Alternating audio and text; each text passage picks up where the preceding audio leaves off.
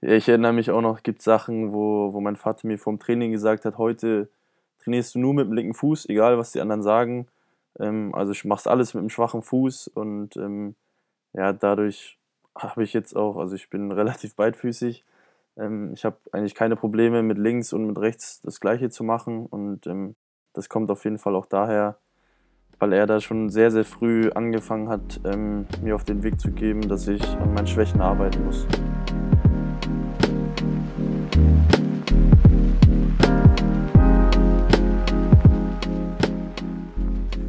So wie gewohnt, jeden zweiten Sonntag eine neue Folge hier im Podkiosk. Herzlich willkommen. Heute geht es um das Thema Fußball und zwar das erste Mal. Das kam hier eigentlich noch gar nicht so richtig vor, was mich fast ein bisschen wundert, weil ich in meiner Kindheit eigentlich auch recht intensiv Fußball gespielt habe. Heutiger Gast ist Anton Stach. Und ja, falls sich jemand wegen des Namens fragt, Anton ist der Sohn von Matthias Stach, mit dem ich im letzten Sommer ganz viel über Tennis gesprochen habe. Die aktuelle Entwicklung von Anton ist ehrlich gesagt ziemlich beeindruckend, muss ich ehrlich sagen. Vor einigen Monaten noch für die zweite Mannschaft von Wolfsburg in der vierten Liga aktiv, spielt er momentan mit Gräuter für tatsächlich um den Aufstieg in die erste Fußball-Bundesliga. Und seit ein paar Monaten darf er sich dazu noch U21 Nationalspieler nennen. Anton konnte ich für diese Aufnahme zwar nicht persönlich treffen, dafür gab es aber ein paar Eindrücke aus seinem früheren Kinderzimmer, denn ich habe ihn gebeten, dass er sich für dieses Gespräch doch mal genau da hineinbegeben könnte. Das hat er gemacht. Wir hatten viele verschiedene Themen und haben versucht, seinen etwas ungewöhnlichen Weg zu beschreiben. Wer ein paar Ausschnitte davon sehen möchte, der guckt mal bei Instagram im Clipkiosk vorbei. Und jetzt wünsche ich viel Spaß mit Anton, bei dem ich wirklich mal gespannt bin, wo die Reise noch so hingehen wird.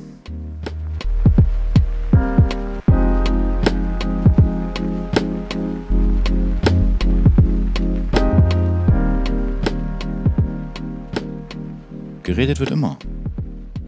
Anton, herzlich willkommen im Podkiosk. Schön, dass du da bist. Ja, Servus auch von meiner Seite. Ich freue mich. Wie geht es dir? Du bist ja, glaube ich, gestern. Du hast mir ja noch geschrieben, dass du voll spät noch unterwegs gewesen bist. Du bist jetzt in deiner Heimat. Du bist wahrscheinlich aus Fürth gekommen. Äh, hat das alles gut geklappt? Bist du gestern lange unterwegs gewesen? Ja, ich bin sehr lange unterwegs gewesen. Mit äh, meinem Vater dann auch, weil ich dann aus also ich komme aus Fürth und ähm, meine Eltern wohnen aber ziemlich weit im Norden, also schon fast in Hamburg und da sind wir dann, haben wir uns mit dem Auto auf die Reise gemacht, auf die lange. Da wurde es dann schon ein bisschen spät, weil wir erst gegen halb sieben, glaube ich, unten losgefahren sind. Und ähm, aber hat alles gut geklappt. Strecke ist zwar nicht meine Lieblingsstrecke, aber ging schon. Okay. Du, ich, ich hätte mich sehr, sehr gerne persönlich mit dir getroffen. Ähm, ich war ja schon einmal bei euch zu Hause und habe eine Podcastaufnahme mit deinem, mit deinem Vater aufgenommen vor, boah, das war irgendwann im, im letzten Jahr. Hätte das gerne nochmal gemacht, kann aber natürlich auch total verstehen, dass das für euch oder für dich ähm, da momentan irgendwie nicht so richtig möglich ist. Uns trennen nur so ungefähr 90, 100 Kilometer. Ich bin in Bremen, du hast ja gerade gesagt, Nähe von, von äh, Hamburg. Aber da habt ihr echt äh, strenge Auflagen. Ja? Da dürft ihr momentan natürlich nichts irgendwie riskieren, verständlicherweise, oder?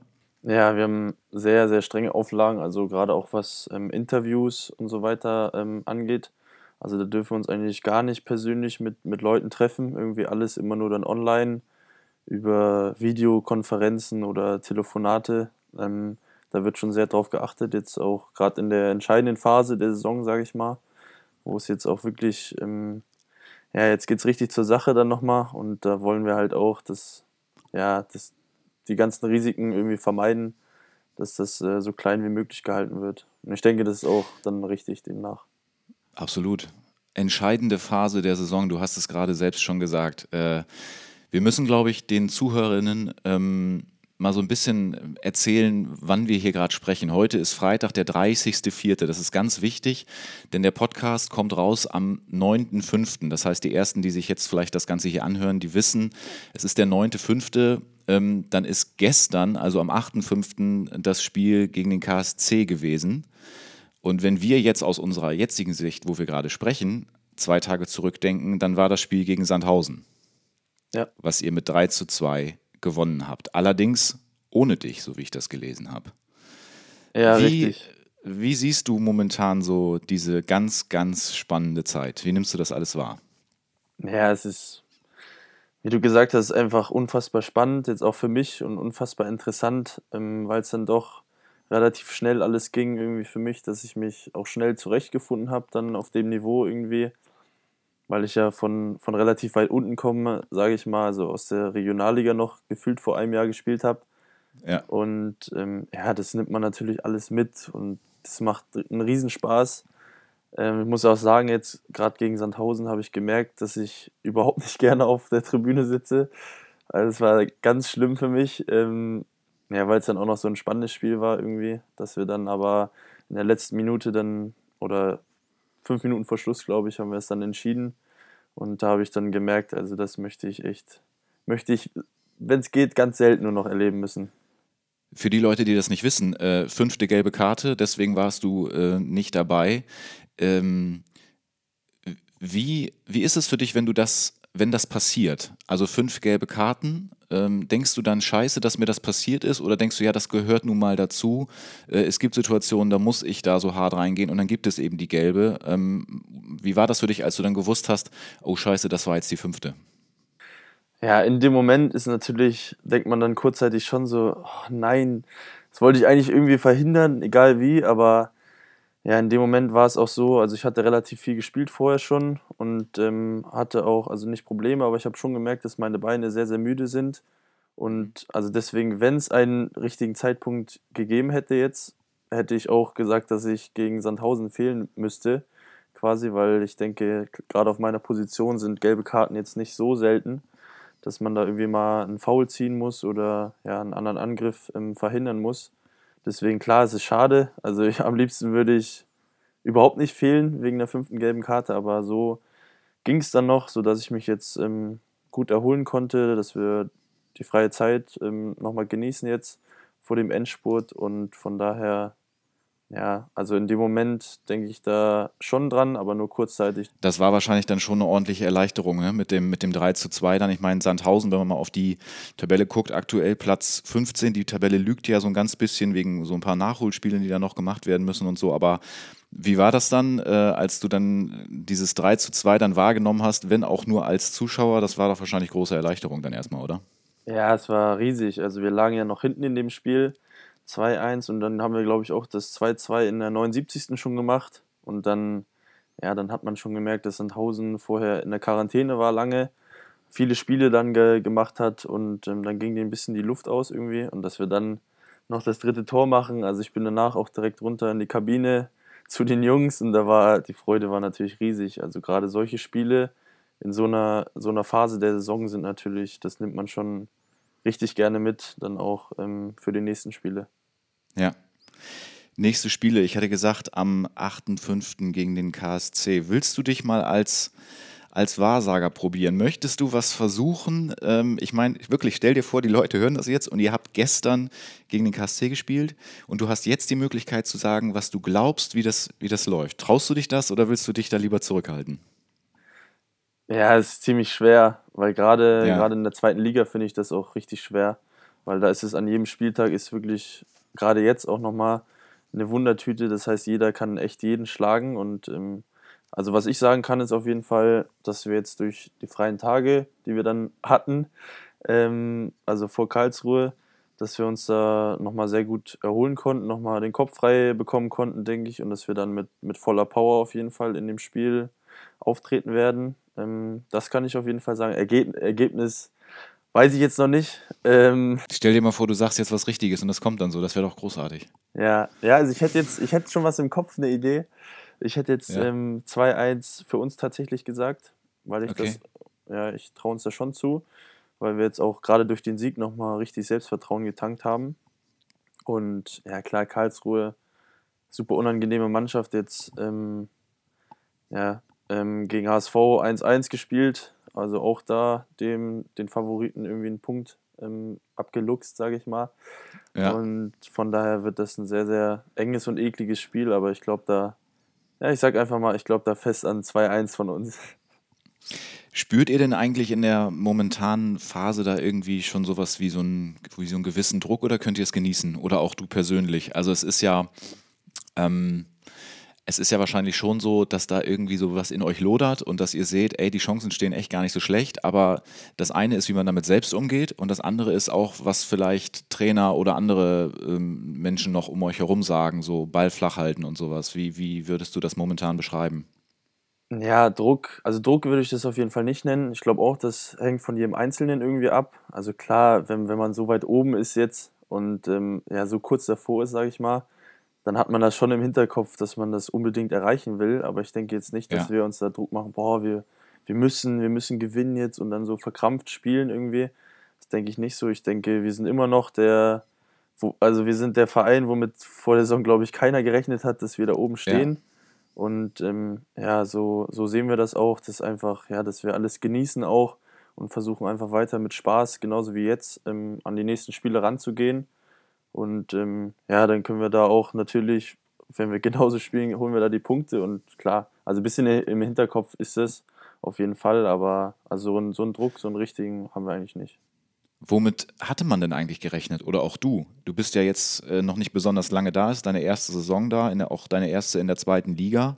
Mit was für einer Erwartungshaltung bist du denn da eigentlich hingegangen?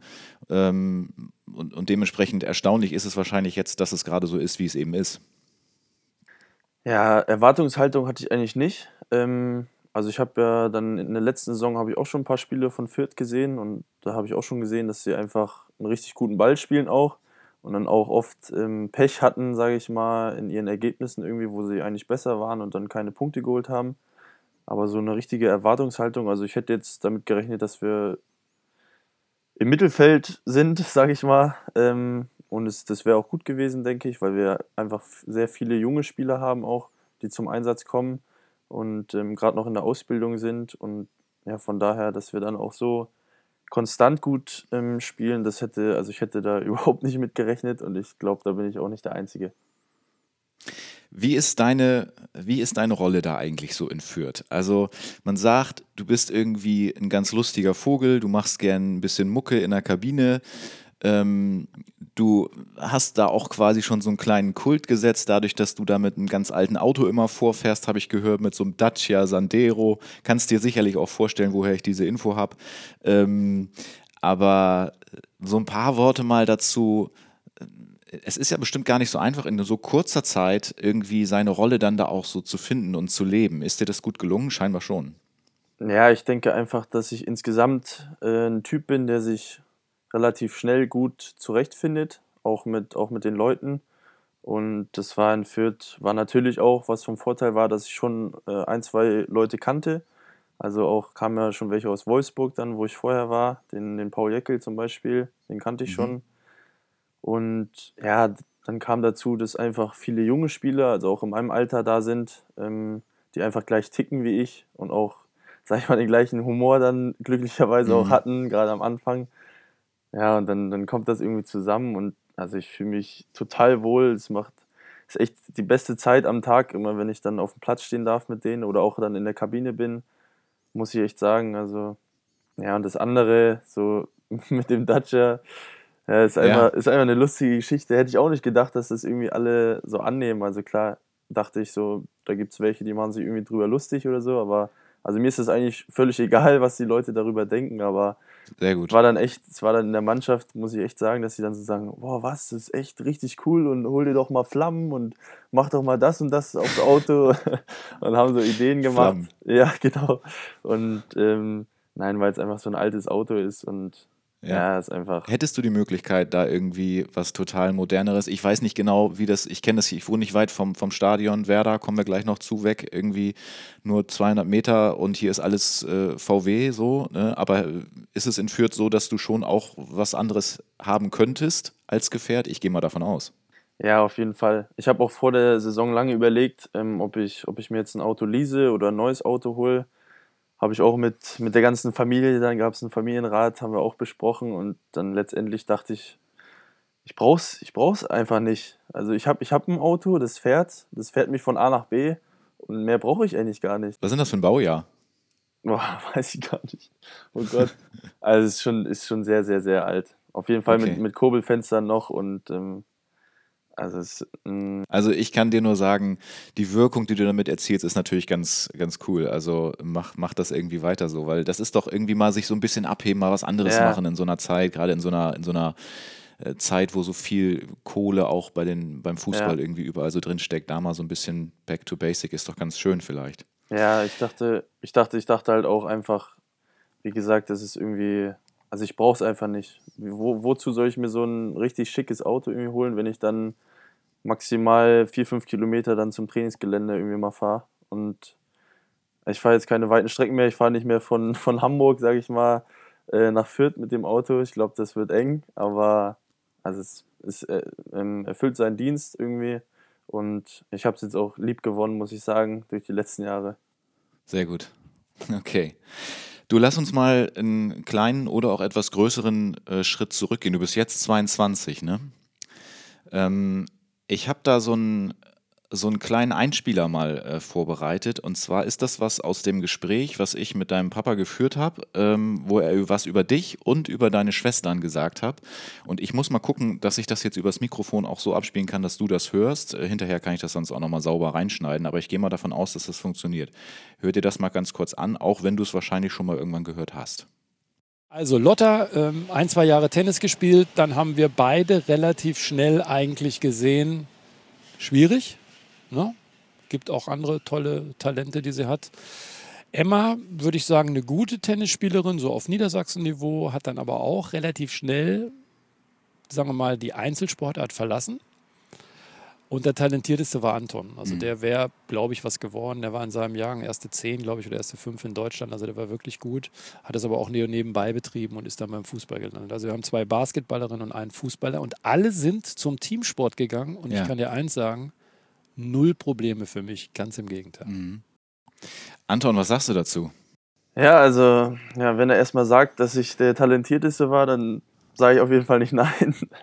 Ja, Nein, auf jeden Fall. Also klar, Tennis hat äh, eine große Rolle gespielt, ähm, auch in meiner Jugend. Und ich habe es sehr, sehr lange gemacht, immer auch parallel gemacht mit Fußball. Also teilweise dann auch am gleichen Tag Tennistraining und Fußballtraining gehabt und war auch eine, eine richtig coole Zeit. Und, ähm, dadurch, dass ich jetzt auch nicht so schlecht war im Tennis, durfte ich dann auch bei dem einen oder anderen Turnier schon mal mitspielen und habe dann auch mal gewonnen. Aber ja, dann kam eine Zeit, so mit, mit 13, 14, da musste ich dann langsam, musste ich mich schon entscheiden, weil ich denke nicht, dass man das dann ewig parallel machen kann. Ähm, und wenn Ja. ich dann in eine Richtung richtig gehen will, und da habe ich mich dann nicht gegen, gegen den Tennis entschieden, sondern äh, oder gegen das Tennis, für, für den Fußball sozusagen entschieden. Ja. habe ich, mich- habe ich mich für den Fußball entschieden. Ja. Ja, aber genau, ich habe so, so ein, zwei Interviews natürlich schon von dir gehört und dann heißt es halt immer so, ja, im Tennis, da war ich auch ganz gut und so. Ähm, aber ich würde gerne nochmal, weil ich bin auch ein echter Tennisfan und ich gehe mal davon aus, dass du wahrscheinlich viele Sachen heute auch noch verfolgst, weil es dich irgendwie dann auch interessiert. Ich meine, wenn man das mal so erfolgreich gemacht hat, dann ist das ja nicht sofort weg. Was bist du denn für ein Tennisspieler gewesen? Oder wärst du jetzt immer noch, wenn du jetzt noch auf dem Platz stehen würdest? So rein so technisch, was, wie spielt Anton Stach Tennis? Ja, ich war auf jeden Fall ein sehr ekliger, sehr unangenehmer Gegner. Das ist wirklich witzig. Sorry, ich muss dich kurz unterbrechen, weil genau das hat dein Papa auch gesagt. Ja, Wahnsinn. Also, also wirklich, wirklich sehr unangenehm. Nein, ich denke, meine, meine Stärken waren ganz klar der, der Topspin. Also Ja, ich hatte eine sehr, sehr gute Vorhand, ähm, mit der ich eigentlich alle Möglichkeiten hatte. Ich konnte sehr hart, sehr harte Bälle schlagen, dann auch mit sehr, sehr viel Topspin auch. Ähm, dann mal hoch auf die Rückhand, dass er Mhm, ganz, ganz mhm. weit oben den Ball irgendwie zurückkratzen muss. Ähm, ja, mein, mein Aufschlag war anfangs noch nicht so stark, der wurde dann auch besser, aber kann man ja, in der Jugend kann man das ja noch gar nicht so sagen. Aber ich denke, also mein, mein Paradeschlag war auf jeden Fall mein, meine Vorhand. Ähm, und was sehr besonders an meinem Spiel war, dass ich sehr gut variieren konnte. Also ich habe viel gespielt, viele Stops und Lobs und ähm, nach links und nach rechts und den Gegner schicken und dann wieder hoch und so. Also sehr, sehr variabler Spieler. Ich muss aber auch sagen, dass ich wahrscheinlich am, am Netz jetzt nicht, nicht der Stärkste war, sag ich mal. Mhm. Also ich bin nicht, Mhm. nicht oft irgendwie nach vorne gegangen, aber dadurch, dass ich relativ viele Facetten in meinem Spiel hatte, war das schon sehr, sehr unangenehm, gegen mich zu spielen. Rückhand beidhändig? Ja, Rückhand war beidhändig, ja.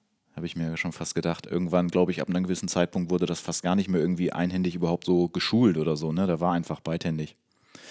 Ähm, gibt es denn so Parallelen auch äh, da zum Fußball, weil du gerade gesagt hast, so dieses harte Vorhand, ordentlich Druck machen, das spricht ja eigentlich für, für so Schnellkraft und sowas alles. Ist das irgendwie was, was sich entwickelt hat, was du vielleicht schon immer mitgebracht hast? Weil wenn man jetzt sich irgendwie die, die Muskulatur von Sportlern oder sowas anguckt, dann sagt man doch immer, die einen sind mehr so die, die die Ausdauer haben, die anderen haben so diese Explosivität. Bist du da der Schnellkrafttyp? Ja, das ist bei mir, das ist bei mir ganz witzig irgendwie, weil ich war früher in der Jugend, wo ich Fußball gespielt habe, war ich eigentlich immer einer der schnellsten. Also auch in der Schule war ich immer total schnell. Und dann gab es eine Zeit, wo ich dann, wo ich dann relativ schnell gewachsen bin. Und dann kam mein Körper erstmal nicht so hinterher. Also dann habe ich schon gemerkt, dass ich dann eher, also nicht zu den langsamsten gehörte, aber dass mein Tempo schon irgendwie nachgelassen hatte. Und Jetzt aktuell ist es so, seit, seit letztem Jahr, dass wieder das Tempo wieder dazukommt. Also das ist mhm. wirklich ähm, sehr, sehr wild auch, ähm, auch wie sich das anfühlt für mich irgendwie, dass ich dann jetzt immer schneller wieder werde und auch dann halt wie früher zu einem der schnellsten oder dynamischsten Spieler irgendwie zähle. Aber das war, also eine Zeit lang hatte ich dann, hatte ich wahrscheinlich zu wenig Muskulatur oder die Muskulatur kam nicht, nicht schnell genug nach. Da hatte ich schon meine Probleme dann auch.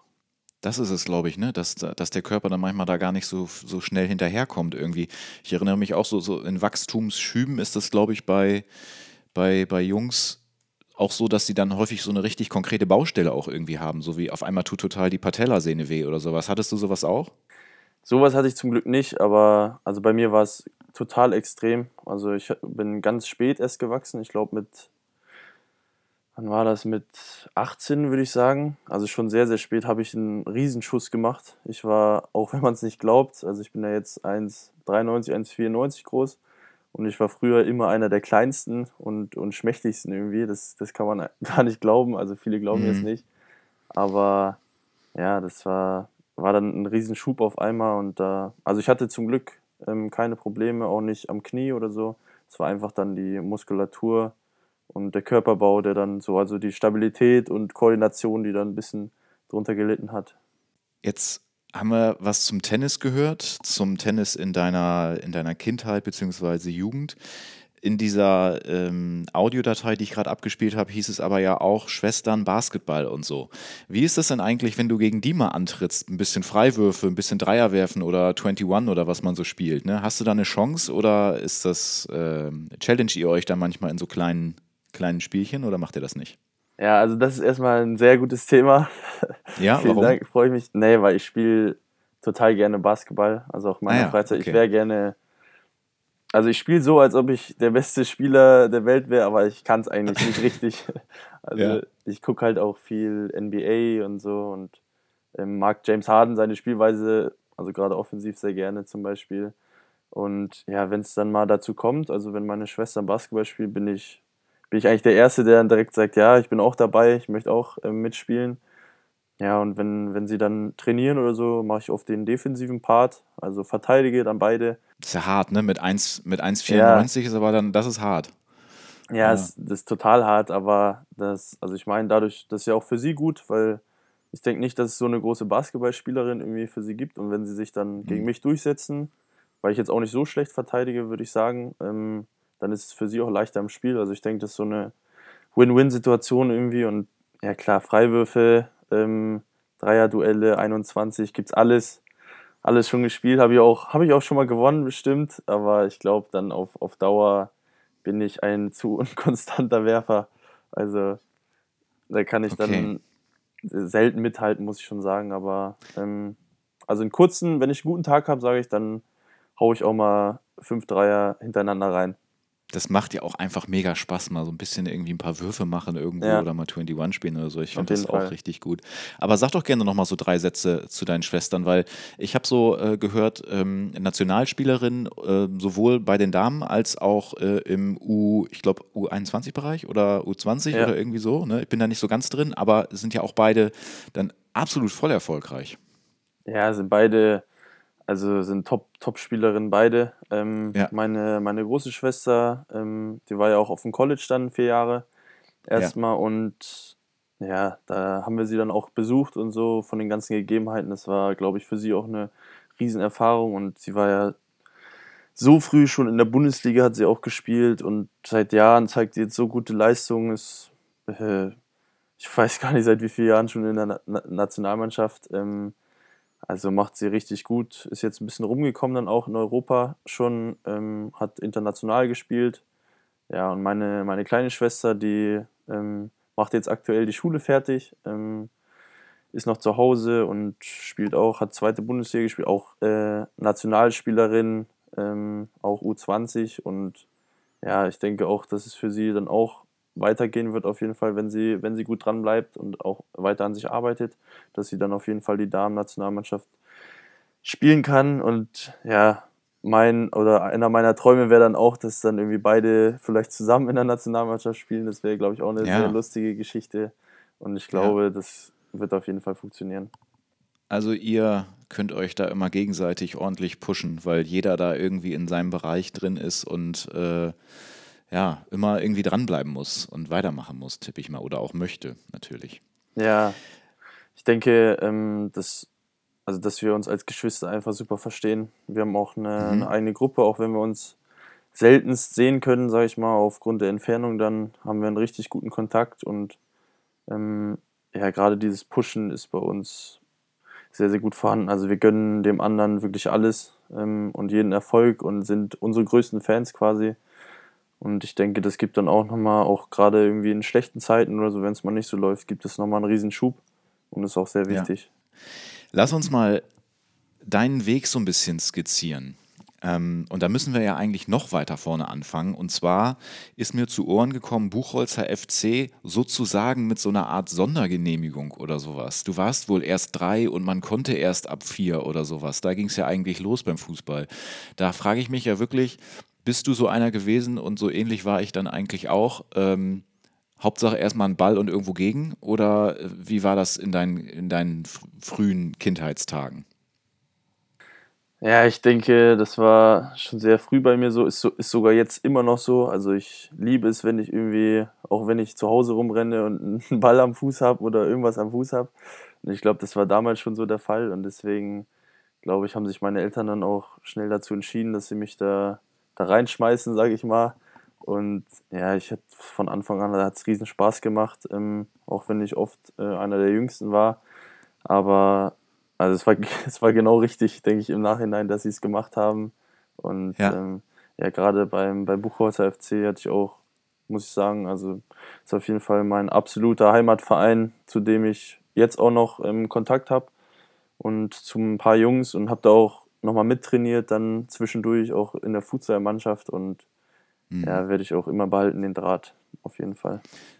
Das ist ja eine ganz spannende Zeit eigentlich gewesen, weil du bist dann ja irgendwann zu Werder, das war dann 2011, aber bis es dazu gekommen ist, also diese ganze Zeit beim Buchholzer FC, ähm, viele Sachen werden natürlich dann da auch ähm, als Grundlage irgendwie gelegt. Und ich frage mich immer, wie war das so ähm, da in der, in der Familie? Wie wurde das Ganze eigentlich so begleitet und gefördert? Und wurdest du nochmal irgendwie, komm, du hast zwar Training, Anton, aber wir können doch vielleicht nochmal dies machen oder das machen. Ich habe da gehört, irgendwie Fokus irgendwie auf Beidfüßigkeit und so, ähm, dass man da einfach so auch ein bisschen so ein bisschen nachhilft. Wie, wie denkst du da heute drüber? Ähm, was ist da vielleicht ganz gut gelaufen in dieser frühen Phase?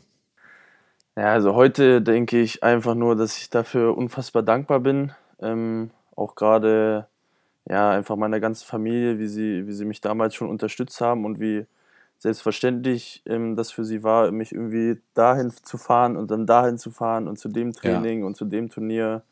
Und es war nie irgendwie eine Frage, ja, willst du echt dahin, sondern komm, mach das und ähm, ja, immer, haben mir immer vermittelt, so dass es einfach ja, dass es genau das Richtige für mich ist. Und ähm, ja, dazu kommt dann halt noch, dass mein Vater sich ja auch relativ gut dann auskennt in dem Bereich ähm, tatsächlich. Und dass er relativ früh angefangen hat. Also ich bin aufgewachsen, würde ich sagen, sehr mit sehr viel Kritik auch. Was mhm. richtig gut mhm. war, also dass auch wenn ich mal ein gutes Spiel hatte, gerade in jungen Jahren ähm, und keine Ahnung, zwei, drei Tore geschossen habe in einem Spiel und irgendwie der beste Spieler war, kam mein Vater dann nach dem Spiel direkt zu mir und hat gesagt, ja, in, in den zwei Szenen, da hast du, hättest du das und das besser machen müssen oder war dein Passspiel nicht so gut und ähm, hättest du da eine schnellere Bewegung machen müssen. Und ich denke, das hat mir richtig, richtig viel weitergeholfen. Ähm, ja, und auch, ich erinnere mich auch noch, gibt Sachen, wo, wo mein Vater mir vom Training gesagt hat, heute trainierst du nur mit dem linken Fuß, egal was die anderen sagen. Ähm, also ich mach's alles mit dem schwachen Fuß und ähm, ja, dadurch habe ich jetzt auch, also ich bin relativ beidfüßig. Ähm, ich habe eigentlich keine Probleme mit links und mit rechts das gleiche zu machen und ähm, ja. das kommt auf jeden Fall auch daher, weil er da schon sehr, sehr früh angefangen hat, ähm, mir auf den Weg zu geben, dass ich an meinen Schwächen arbeiten muss. Aber konntest du das damals auch schon so positiv empfinden wie heute? Ich meine, dass du heute sagst, ja, das war alles richtig, es hat mir geholfen. Aber ich weiß doch selbst, wie es früher äh, als Kind gewesen ist. Wenn da Papa oder Mama irgendwas sagt, dann hat man auch mal ganz schnell angefangen zu heulen. Ja, zu, zu heulen habe ich jetzt nicht, aber ich war schon, war schon dann sauer und habe so gesagt, hä, was? Wieso soll ich das machen? Was bringt mir das? Und ähm, klar hatte man das auf jeden Fall, aber ich habe es dann, letztendlich habe ich es dann gemacht irgendwie und bin ich auch jetzt im, im Nachhinein, sagt man immer, ja, bin so froh, dass ich das gemacht habe, aber in dem Moment, klar, war es einfach eine ganz komische Situation. Aber also geweint habe ich nicht, glaube ich. Äh, ich, ich, das kommt doch eigentlich bei vielen Kids mal irgendwie dann mal vor, wenn mal was ja, nicht so gut läuft. Ja, aber ja, es kann gut, schon, es kann sein. Ja, ja. Ja, jetzt haben wir diese, diese Zeit da irgendwie, bevor du zu Werder gegangen bist. Und ich habe ja vor dem Gespräch zu dir gesagt, du, wenn du schon in der Heimat gerade bist für dieses Interview, ähm, dann setz dich doch vielleicht mal in dein Kinderzimmer. Deswegen frage ich mich gerade, ist das dein Kinderzimmer? Ja, das ist tatsächlich. Das ist ja wirklich, das, ich finde also, das wirklich witzig. Ich, ja. ich, sehe über deiner linken Schulter hinten so einen so Mond, den man wahrscheinlich anknipsen kann, der dann so richtig groß leuchtet. Also so ein richtig schönes Kindersymbol. Dann über deiner rechten Schulter sehe ich irgendwie, ich glaube, Harry Potter Bücher, eine Medaille hängt da und so. Und so hatte ich mir das eigentlich auch vorgestellt. Ähm, kannst du mal einen, vielleicht sogar zwei Gegenstände ähm, holen und vor die Kamera halten, die du irgendwie mit früher verbindest, so nach dem Motto, das, das war hier immer, das ist, das ist mein Kinderzimmer. Ähm, wir können das dann auch kurz schneiden, ich kann dann kurz anhalten oder so, aber da gibt es doch bestimmt was. Mach dich mal kurz auf die Suche. Ja, oder ich, ich nehme dich einfach mal mit hier. Ja, nimm mich mal mit, genau. Also auf jeden Fall, was mich sehr geprägt hat, ähm, ist das hier. Oh, jetzt musst du beschreiben, was du mir zeigst. Ja, das ist ein, ein alter CD-Player oder äh, MP3-Player, sage ich mal. So, ja, ein ganz alter einfach, wo ich dann oft auch ähm, Kassetten oder CDs gehört habe mit, mit meiner Musik. Ja. Ich glaube, der ja. lief auch immer vor der Schule irgendwie. War dann kam meine Mutter rein, hat mich geweckt und hat Radio angemacht und ähm, deswegen, damit verbinde ich auf jeden Fall. Der steht auch schon, ich weiß gar nicht, seit wie vielen Jahren der hier steht. Jetzt steht ja. er halt nur noch rum, aber solche Gegenstände meine ich aber. Sehr gut, ja. Und dann hätte ich, also sticht mir auf jeden Fall noch der hier. Aha, das ich sehe ich, einen, ja. Ja, genau, das ist ein, eine Art Pokal oder Erinnerung einfach. Das ist ähm, ein Fußballschuh, ein echter auch, der gold angemalt wurde und der auf so einem Stück Kunstrasen steht. Und den ja. habe ich ähm, damals vom, vom BFC bekommen, ähm, ja, als ich als ich dann gewechselt bin danach, ähm, nochmal für die Zeit und das, das erinnert mich auch immer dann an meine, an meine Anfänge, sage ich mal. Ja. Und ähm, ist auf jeden Fall auch ein, ein cooles Geschenk gewesen. Und und ordentlich Pokale oder sowas habe ich da gerade ja, genau. gesehen und so. Ne? Jo, ganz schön viele. Ja, ja das, das, das sind nicht mal alle, glaube ich, muss ich jetzt ganz ehrlich sagen. Aber sind so die, die wichtigsten Pokale auch viel aus, aus Tenniszeiten irgendwie sind auch dabei. Und ähm, ja, auch vom Fußball irgendwie, von irgendwelchen Turnieren. Die stehen dann natürlich auch jetzt schon ein paar Jahre stehen die hier. Ja, aber das Sehr sind gut. so. Ja, und dann das Bücherregal. Ähm, das glaube ich auch, wurde nie verändert. Ähm, das, was man auch sieht, wenn ich jetzt, wenn ich jetzt hier sitze. Ähm, ja, aber sonst. Ja ist mein Zimmer fast gar nicht mehr für mich in Benutzung jetzt heutzutage, sondern eher für meine Schwester oder so als ja, ja, ja. Ankleidezimmer. Ja, aber sehr gut. Das war sofort mein erster Gedanke, als ich gehört habe, du kommst in die Heimat ähm, für diese Aufnahme. Da müssen wir mal gucken, dass wir da vielleicht noch mal ein paar Einblicke kriegen. Das ist doch sehr gut.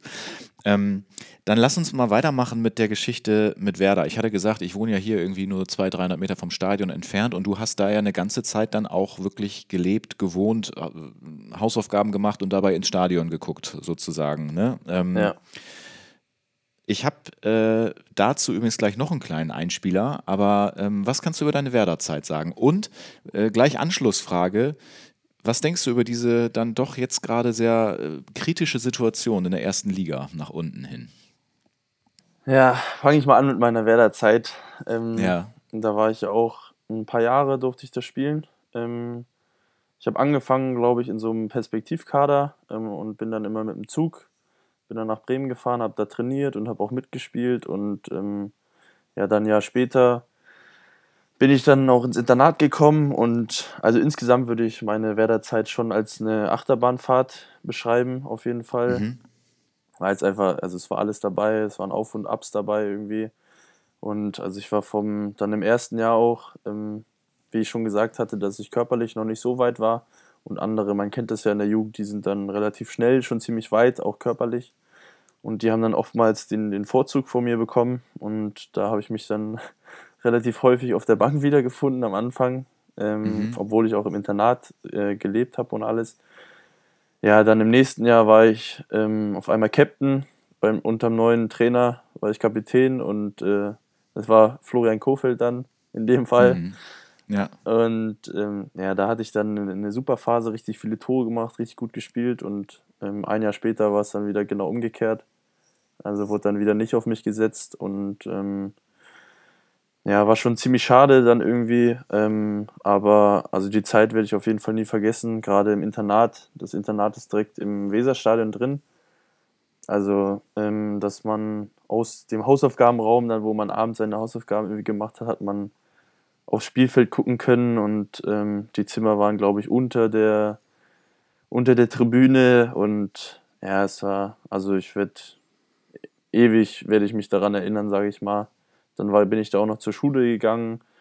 Also ja. da kommt schon einiges zusammen. Habe dann da auch noch ähm, in der WG gelebt mit, mit einem Teamkollegen. Ähm, und da waren dann so auch meine ersten Anfänge, sage ich mal, wo ich dann auch selber waschen musste und war Ach auch, du liebe Güte. Ja, war ja. auch sehr, eine sehr lustige Zeit. Aber ich hatte ja. einen super Genossen, sage ich mal. Also einen super WG-Partner. Und es ist ja gar nicht lange her, da hast du hier im Weserstadion gespielt, ne? Ja. Anfang des Jahres, DFB-Pokal. Ähm, und da gab es diese tolle äh, Pressekonferenz, in der Florian Kofeld ähm, mal ein paar Worte zu dir sagen sollte. Ne? Hat er gesagt, ja, ich freue mich auf das Wiedersehen mit Anton und so. Und jetzt gehen mal äh, freundliche Grüße raus an die Deichstube. Äh, von denen durfte ich nämlich ähm, ein kleines ähm, ähm, aus dem Video sozusagen eine Audiodatei rausschneiden und die kann ich hier auch einmal abspielen. Du wirst es sicherlich kennen, aber vielleicht nicht alle Leute, die, äh, die zuhören. Und das mache ich jetzt mal an. Ja, ich ähm, freue mich sehr, ihn morgen wiederzusehen. auch wenn ich nicht weiß, ob ich ihn noch erkennen würde. Ich hoffe, äh, sein Name steht hinten auf dem Trikot, weil das letzte Mal, als wir uns gesehen haben, ging er mir ungefähr bis zum Bauchnabel. Und äh, jetzt ist er der körperlich stärkste Spieler von, äh, von Greuther Fürth. Ähm, ja, Spaß beiseite. Er war in der Jugend, war wirklich ähm, seinen Altersgenossen in der Zeit äh, körperlich etwas hinterher, hatte aber damals schon aus meiner Sicht eine sehr strategische Veranlagung in seinem Spiel und war unglaublich zielstrebig und ehrgeizig. Er hatte, glaube ich, auch eine nicht ganz einfache Zeit zum Beginn hier bei Werder, als er im Internat war. Ich fand ihn sehr intelligent. Ich hatte früh das Gefühl, dass er das Spiel versteht und äh, dass er dementsprechend auch äh, in der Lage ist, ein Spiel zu lenken und zu leiten. Das macht er bei Fürth jetzt wirklich herausragend. Auch als alleiniger Sechser ist er eigentlich der Spielgestalter von der Position aus. Bis hierhin mal. Ist doch wunderschön zu hören, oder? Ja, ja, klar, wenn man sowas hört, jetzt auch gerade vom, vom Bundesliga-Trainer, dann klar ist es ist eine, eine, ein super Gefühl einfach für mich, wenn ich, wenn er dann sowas sagt über mich, äh, muss ich schon sagen. Ähm, bin ihm aber dann auch, äh, trotzdem habe ich auch gesagt, dass ich ihm sehr dankbar war damals, weil er mich gerade in einer sehr schweren Zeit irgendwie hat er an mich geglaubt, ähm, wo glaube ich eigentlich keiner an mich geglaubt hat dann mhm. bei Bremen und ähm, das werde ich ihm auch nie vergessen. Und ähm, nee, solche Worte zu hören, ist auf jeden Fall, fühlt sich gut an. Jetzt hast du selbst schon gesagt und Florian Kofeld hat es auch gesagt, irgendwie nicht so eine ganz einfache Zeit immer so gewesen. Und wenn man irgendwie was über eure Familie hört, dann denkt man irgendwie an den Eurosport-Kommentator Matthias Stach, dann hört man Anton Stach, dann hört man das mit den beiden Schwestern. Man weiß aber immer gar nicht so viel über, über die Mutter außer dass sie Handballerin äh, gewesen ist. Aber ich glaube, in gerade so schwierigen Zeiten oder so, ne, wahrscheinlich ja auch einfach unheimlich wichtig. Ähm, aber äh, darüber habe ich noch nie so viel irgendwie gehört, so finde ich, oder? Ja, es ist, das muss man schon sagen, dass immer alle ähm, verbinden dann viel mit, mit Sport und ähm, ja, was, was alle mal machen. Der eine spielt Fußball, der eine ist Journalist, irgendwie kommentiert, die ja. anderen spielen Basketball, aber ja, die Mutter hat erstmal auch, ähm, wie gesagt, Handball gespielt früher, ist auch, glaube ich, gelaufen, also leichtathletisch war gut unterwegs. Und ich ja. denke, dass es in unserer Familie ist sie einfach unfassbar wichtig als, als Ausgleich, einfach als jemand, der ja, also der erstmal, der sich nicht so damit beschäftigt, sage ich mal, und für den mhm. andere Sachen einfach wichtiger sind. Ich finde das mhm. auch, das ist so, ähm, also ich könnte es so genießen, wenn man zu Hause ist und wenn sie dann irgendwie mal andere Sachen erzählt. Also wenn es nicht über Sport irgendwie geht, sondern ja, ja. dass wir mal über was, was völlig anderes reden und sie ist dann einfach ja. so, denke ich, der, der alleinige Gegenpol so gegen, gegen uns alle quasi. Und ähm, ja, das ist, also ich finde das persönlich in unserer Familie, das ist so wichtig. Und auch wenn ich mit ihr telefoniere oder so, also wenn ich ein schlechtes Spiel hatte oder keine Ahnung, dann, dann redet sie nicht über das Spiel, sondern über was anderes und ja. bringt mich auf andere ja. Gedanken und das ist echt also hatte ich, so eine gute Kombi hat, einfach. Ja, hatte ich mir fast gedacht, so eine Art Ruhepol und anderer Fokus irgendwie und so. Ähm, ich dachte, dass in so einer sportverrückten Familie irgendwo muss doch da der Gegenpol so ein bisschen sein. Vielleicht liegt er da. Ja, also, ähm, also Ruhepol würde ich jetzt auch nicht so sagen, weil sie redet, ja. sie redet schon auch viel, aber ähm, nein, also und ist, glaube ich, so ein bisschen künstlerisch angehaucht, ja. oder? Ich äh, habe doch da irgendwie so ein, so, ein, Schild gesehen, als ich mal bei euch gewesen bin. Ja, sehr künstlerisch angehaucht. Ähm, hat, mhm. glaube ich, auch hat Architektur früher studiert und jetzt mhm. macht sie, malt Geschirr an, malt Bilder und ich denke, das, das läuft auch gut bei ihr. Läuft echt mhm. gut ähm, und macht ihr auch riesen Spaß. Hat auch ihr, ihr eigenes Atelier irgendwie, wo sie sich ausleben kann. Ja, und sie ist einfach so der, also sie liebt bunte Farben und Farbkombinationen und ähm, ja, ist das schon auch auf jeden Fall künstlerisch sehr begabt, würde ich sagen. Ja. Okay. also ich kenne mich nicht so aus, aber. Nee, ich bin da auch nicht so. Wobei ich habe auch schon einmal äh, eine Folge hier über Kunst äh, veröffentlicht, beziehungsweise mit einer, ähm, mit einer Gästin sozusagen, mit der ja. ich über Kunst gesprochen habe. Aber ist auch nicht jetzt so mein erstes äh, Fachgebiet. Ich fühle mich dann im Sport auch ein bisschen wohler. Wenn wir das dann mal kurz weiter skizzieren, ähm, das muss man gar nicht so im Detail machen, aber ich habe dazu eigentlich eine kon äh, konkrete Frage, weil du bist dann jeweils immer ein Jahr bei anderen Vereinen gewesen, bei Oldenburg, bei Osnabrück, bei Jeddelo und dann zwei Jahre bei Wolfsburg. Und ich habe mich dann so gefragt, wie, ähm, wie, wie konntest du damit so gut umgehen, ähm, überall nur so kurz zu sein? Ähm, beziehungsweise versucht man nicht eigentlich ähm, da ein bisschen mehr Beständigkeit reinzubringen, um die Entwicklung zu unterstützen. Ähm, man könnte so, so meinen, dass das irgendwie nachteilig gewesen sein könnte. Ist es scheinbar ja nicht, aber weißt du, was ich meine, was, was, worauf ich hinaus will mit der Frage? Hm. Also erstmal muss ich, äh, muss ich dich korrigieren, ähm, es ist Yellow 2. Ja, das ist Stimmt, sehr wichtig. Ja. Und es gibt nur eine Mannschaft, ne? Und es gibt nur eine Mannschaft, also halt so ist der Ort, das ist mir sehr wichtig erstmal. Und ja. Ja, klar, es ist, ähm, also für mich ist es nicht einfach, wenn man irgendwie jedes Jahr umzieht, aber ähm, ich habe dann halt, oder ich und meine Familie auch, wir hatten das Gefühl, dass es dann immer der, der richtige Schritt ist dann oder der richtige nächste Schritt, dadurch, dass ich ja einige Umwege gegangen bin, dann auch schon ähm, in jungen Jahren, dass ich mich dann ja über kleinere Schritte immer, immer höher gearbeitet habe. Und ich bereue auf jeden Fall auch keinen einzigen Schritt ähm, zu einem Verein, weil jeder Verein hat mich weitergebracht, bei dem mhm. ich bis jetzt war, das muss ich echt sagen. Aber klar, dieses, dieses Umziehen, dann wieder neue Leute kennenlernen und ähm, ja, wieder eine neue Wohnung und dadurch hat man auf der einen Seite schon viel erlebt und ähm, kommt gut zurecht, sage ich mal, alleine auch. Und ähm, aber auf der anderen Seite ist es halt schon schade, dass man dann nicht so so ganz enge Freunde in jeder Stadt äh, gefunden hat, die man dann jetzt irgendwie zehn Jahre kennt oder so. Ähm, aber ich denke, also für mich vom Vorteil war auf jeden Fall, dass ich mich relativ schnell gut anpassen konnte und auch gute Kontakte knüpfen konnte. Hast du denn da irgendwie so einen Tipp für Leute, die da in so ähnlichen Situationen sind? Weil worauf hörst du dann da am Ende? Ist es dann, bist du da immer eher nach Leistung gegangen oder eher nach Gefühl, ich fühle mich jetzt hier nicht so hundertprozentig wohl oder Trainer passt nicht oder ist es ganz individuell?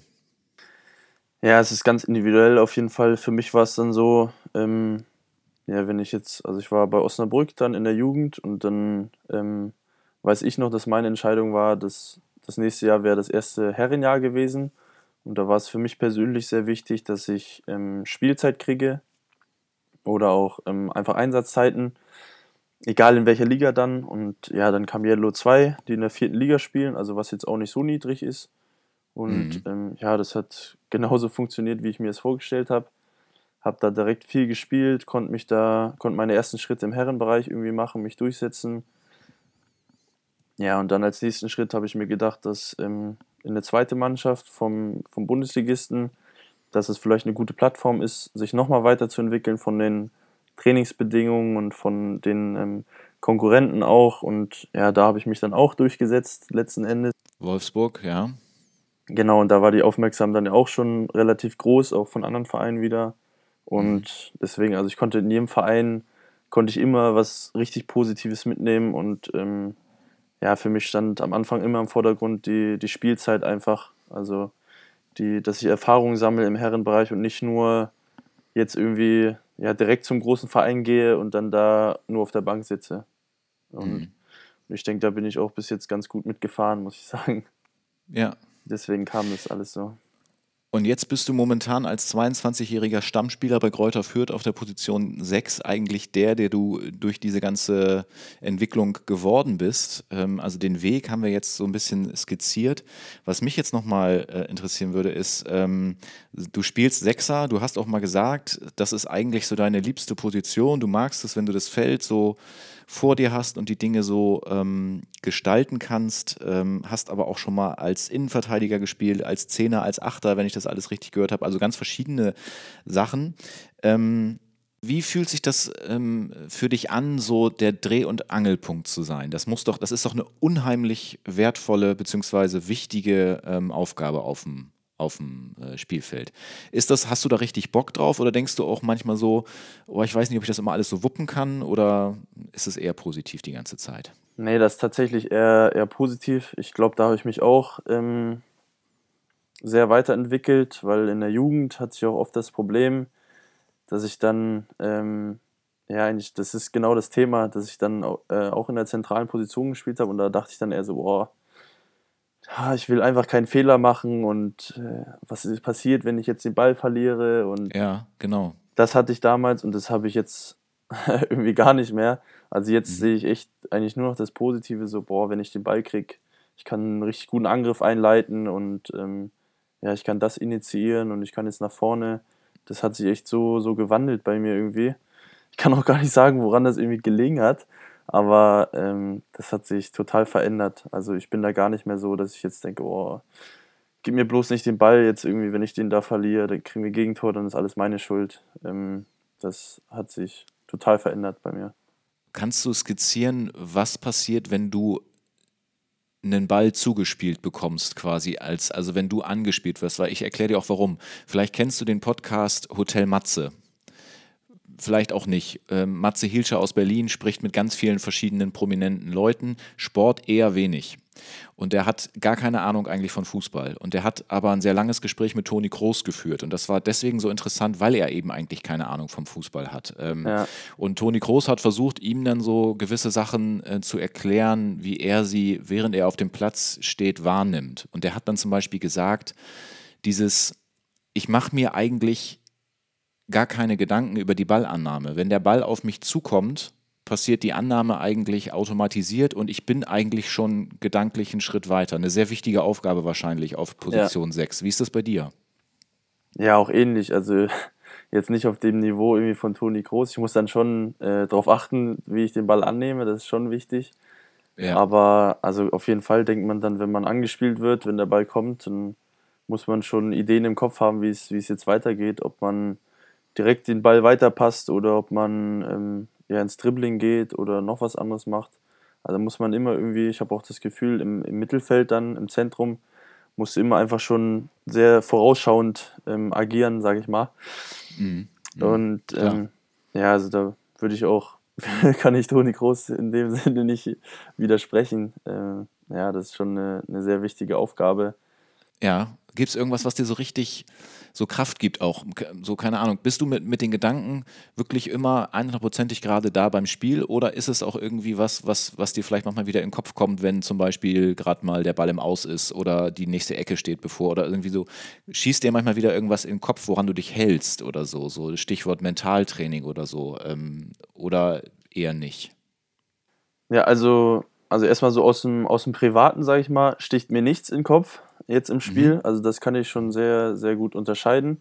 Mhm. Ähm, auch wenn es mal nicht läuft, privat oder so, das, das kann ich gut ausblenden.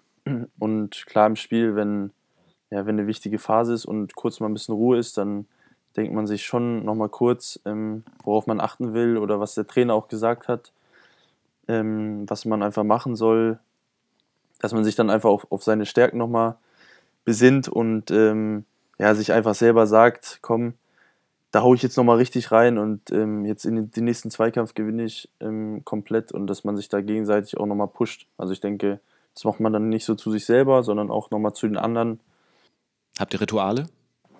Ja, wir haben eigentlich immer den gleichen DJ, hören eigentlich die gleiche Playlist so und klar, jeder hat für sich seine Rituale ähm, vor dem Spiel. Manche sind da ein bisschen ernster und zurückhaltender. Ich bin eher so jemand, mhm. der gerne noch ein paar Späße macht und irgendwie auch ein bisschen tanzt in der Kabine. Okay. Teilweise. Ja. Also diese positive Energie. ja, so. genau. Ich brauche einfach dieses Lockere, mhm. nicht dieses, oh, mhm. heute ein Spiel. Ich muss mich so konzentrieren jetzt und muss alles ausblenden, sondern komm, ja. wir haben Spaß heute, so nach dem Motto. Ja. Und ja, wir haben bei uns in der Kabine in Fürth haben wir so einen, so einen Button. Das steht, das ist so ein Heimsieg-Button, wie so ein von ja, so ein Buzzer einfach. Ja. Und da ja. hauen wir dann immer vor Heimspielen, hauen wir da immer drauf, so als Aberglaube. Aber da passiert dann nichts, da kommt da kein Ton oder sowas? Nein, oder? nein, kommt kein Konfetti oder so, nein. Das ist einfach, kannst einfach draufdrücken, ist einfach so, haben die letzte Saison, glaube ich, eingeführt. Und klappt ganz gut bis jetzt. Okay, sehr gut. Anton, jetzt quatschen wir schon relativ lange. Wir müssen auch immer aufpassen, dass das nicht zu lang wird. Jetzt haben wir noch gar nicht über die EM gesprochen, äh, über deine kurzfristige Nominierung. Ähm, das ist natürlich durch die Presse gegangen. Ähm, deswegen, ähm, also da bist du ja auch schon von verschiedenen Seiten zu gefragt worden, aber vielleicht einfach nochmal so ein paar Worte. Und es ist ja auch noch nicht abgeschlossen. Äh, 31.05. Viertelfinale. Ähm, aber 82. Minute beim 1-1 da gegen Niederlande eingewechselt zu werden, so war es doch, ne? wenn ich jetzt nicht falsch geguckt habe. Ja. Äh, ganz tolles Gefühl, oder? Yes. Was soll ich jetzt sagen? Natürlich, ja. es ist ein super Gefühl. Ja. Ähm, ja, es war einfach, es ging alles so schnell dann ähm, auch mit der Nationalmannschaft, so die ganzen Eindrücke. Dann bin ich tatsächlich auch noch reingekommen. Ähm, ich muss sagen, ich war gar nicht so nervös irgendwie, wie man sich das vorstellt, glaube ich. Okay. Ich hatte einfach echt richtig Lust auf das Spiel und wir lagen ja hinten zu dem Zeitpunkt. Mhm. Dass, ähm, ja, ich wollte unbedingt ein Tor schießen, ähm, eigentlich, weil das wäre halt dann nochmal eine persönliche Geschichte gewesen, so eine coole. Dazu aber nochmal eine Zwischenfrage, ähm, weil ich das da, ich habe das nicht gesehen. Ähm, ich gehe mal davon aus, dass du da für diese wenigen Minuten aber nicht auf die 6 gekommen bist, oder doch? Wo bist du da reingekommen? Ich bin auf die, auf die 8. Also wir haben da auch okay. wie bei Fürth mit Raute gespielt. Mhm. Also mit einem Sechser, zwei Achter und einem Zehner und da bin ich auf die Acht gekommen. Also sollte schon ein bisschen mehr mich nach vorne orientieren. Ja, dann nochmal irgendwas okay. probieren.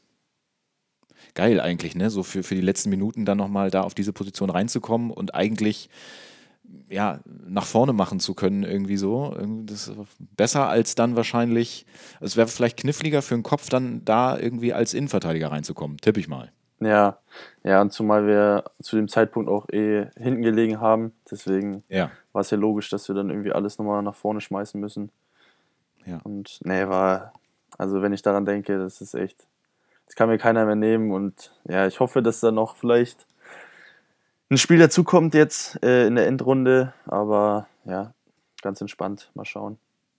Ach, das ist, das, das weiß man auch immer noch nicht, ne? Oder? Nee. Ob du da jetzt dann. Nee, okay. Also das wird wieder neu, neu bestimmt, der Kader dann dafür, für das Viertelfinale. Ja, genau, ja. Hm. Und es hängt ja auch davon ab, zumal die Relegation der ersten und zweiten Liga ist, glaube ich, drei Tage vor dem, dem Viertelfinale gegen Dänemark. Und da könnten ja theoretisch, also wie offen das alles noch ist jetzt, könnten so viele Spieler, also wenn ich da an, an Bielefeld, Köln, da sind ja alles, sind immer mindestens zwei U21 Spieler dabei. Und wenn die dann Ja. in der Relegation spielen, dann fallen die ja eigentlich ziemlich sicher weg für das erste Spiel dann oder für Ja. das Spiel gegen Dänemark. Deswegen ist Ja. auch schwierig zu planen, glaube ich. Schwierig zu planen ist ein gutes äh, Stichwort. Ähm, das ist bestimmt für dich auch gar nicht so ganz so einfach, mit, diesem, mit dieser Aufmerksamkeit irgendwie so umzugehen, weil ähm, auch so, dass ich mich jetzt dann so für einen Podcast mal melde und dies und das und so, das wäre vielleicht auch alles nicht so ähm, gewesen, wenn sich die Dinge eben nicht so entwickelt hätten, wie sie es jetzt getan haben. Aber ich möchte nochmal so zum Abschluss eigentlich, bevor ich meine ähm, Standardfrage stelle, die ich im, im Podkiosk immer stelle, nochmal so wissen, ob du quasi so zumindest mal so ein bisschen in Richtung, ähm, was passiert eigentlich mit dem deutschen Fußball und so äh, schielst. Ich meine, wenn wir jetzt fünf Jahre oder sagen wir noch länger weiter vorne wären, da hätte man gesagt, ja gut, Schweinsteiger, keine Chance. Innenverteidigung, Boateng, Hummels, keine Chance. Aber wie siehst du die deutsche, den deutschen Fußball gerade auf Positionen und ähm, hast du das Gefühl, dass sich da vielleicht mal irgendwann ähm, eher Chancen ergeben würden, als vielleicht noch vor ein paar Jahren, als das alles so ähm, in Stein gemeißelt war, eigentlich mit den Positionen? Also ist nur so mein Gefühl. Ich bin jetzt auch kein absoluter Fußballexperte. Ja, ja, ich denke einfach, dass ja, es gab einen riesen Umbruch irgendwie durch diese ganzen krassen Persönlichkeiten auch, ähm, Schweinsteiger, Lahm und wie sie alle heißen. Ähm, Mhm. Ich denke, und das, äh, ich denke, da braucht die Mannschaft auch Zeit insgesamt. Die, die kriegt sie jetzt auch. Klar sind dann alle ungeduldig und vielleicht stimmen die Ergebnisse auch nicht, aber ich denke, das, das kann nicht von vornherein funktionieren, wenn da auch ganz viele junge Spieler dabei sind. Und ich denke einfach, das ist das Wichtigste, dass einfach, ja, dass der Mannschaft Zeit gegeben wird, weil ich glaube, vom Talent und vom Potenzial ist es wieder eine Weltklasse-Mannschaft, ähm, die da auf dem Platz stehen kann.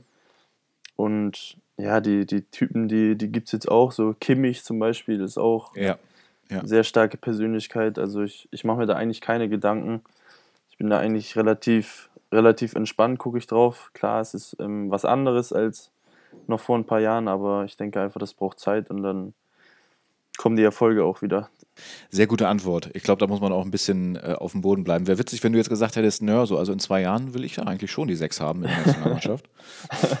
ja, müssen wir realistisch bleiben erstmal jetzt. Ja, ja, ja, ja, ja.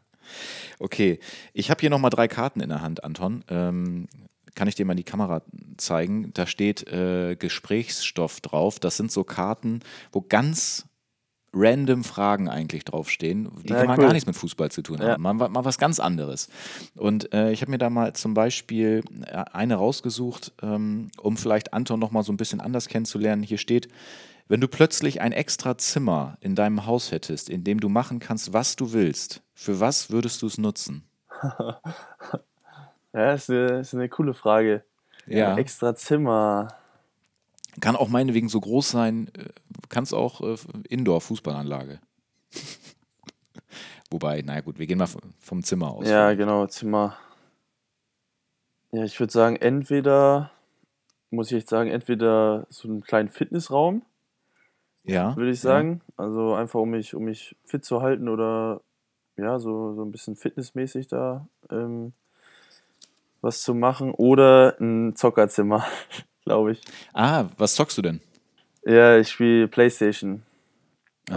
Auch. Also für mich ist das, ja, alle sagen immer Playstation, ähm, ja, da verblödet man, was sind das für Spiele und so, aber für mich ist das auch eine Möglichkeit, dann irgendwie, also eine, eine coole Möglichkeit, mit, mit alten Freunden tatsächlich auch zu sprechen, weil Ja. da, da kann man auch über das Headset dann sprechen und dann kann man Ja. auch gerade mit Freunden, die weiter entfernt wohnen oder so, kann man sich dann austauschen und parallel noch ein Spiel spielen irgendwie, zum Beispiel FIFA oder so. Deswegen würde ich mir da, glaube ich, einen schönen Zockersessel, ganz entspannt, ähm, ja, einen Monitor, dann die Playstation kann ich mir schon gut vorstellen, ja. Sehe ich mich schon. Hört sich alles ganz, hört sich alles ganz gut an. Ich glaube, bei mir wäre es ein Snookertisch. Ja, auch. Da braucht man nämlich auch eine ganze Menge Platz. Auch, auch, auch Ja. eine gute Idee. Ja, es gibt so viele Ideen, aber das wäre mir jetzt so Ja. zuerst eingefallen. Ja, okay. Vielleicht eine Frage noch. Hier steht noch, welche Entscheidung in deinem Leben hat sich auf das und das, was äh, aus deinem Leben geworden ist, am meisten ausgewirkt? Da habe ich gedacht, ist es für dich überhaupt so einfach zu beantworten, weil es so viele kleine Entscheidungen Ja. gab? Oder würdest ja? Hätte ich, hätte ich direkt gesagt, das ist echt, also es gibt keine, keine einzelne Entscheidung, so, es sind so diese ganz vielen kleinen, die dazu beigetragen haben, dann Ja, letztendlich. Ähm, also kann ich jetzt keine herausheben. okay. Gut, Abschlussfrage im Podkiosk ist immer, äh, stell dir vor, du gehst in einen echten Kiosk. Ja, Ich habe ja natürlich hinter mir, ich stehe hier am Tresen, habe wirklich alles hier, Getränke, Süßigkeiten und du darfst einmal was zum Essen, zum, zum, zum Naschen oder so und ein Getränk darfst du dir so mitnehmen. Geht aufs Haus. Was möchtest du haben? Ja, ich nehme ich nehm auf jeden Fall ähm, zwei, drei Center Shocks erstmal, denke ich. Wirklich jetzt? Ja, nehme ich einfach Geil. so einmal fürs Feeling. Ähm, auch, Wegen früher wahrscheinlich. ja, noch genau, einfach wegen früher. Auch wenn ich so daran denke, im Schwimmbad und so, was man da immer gegessen hat, dann nehme ich die viel zu harten Schlümpfe wahrscheinlich. Ja, die, weil die schon so lange stehen. Da. Ja, ja. Die sind hart Dann geworden. nehme ich noch ein paar Kracher. Ja, äh, Cola oder diese fruchtigen? Ja, ich glaube, ich nehme einen Cola-Kracher dann. Ja, Und ähm, dann würde ich noch so eine, so eine, diese Gummischlange nehmen.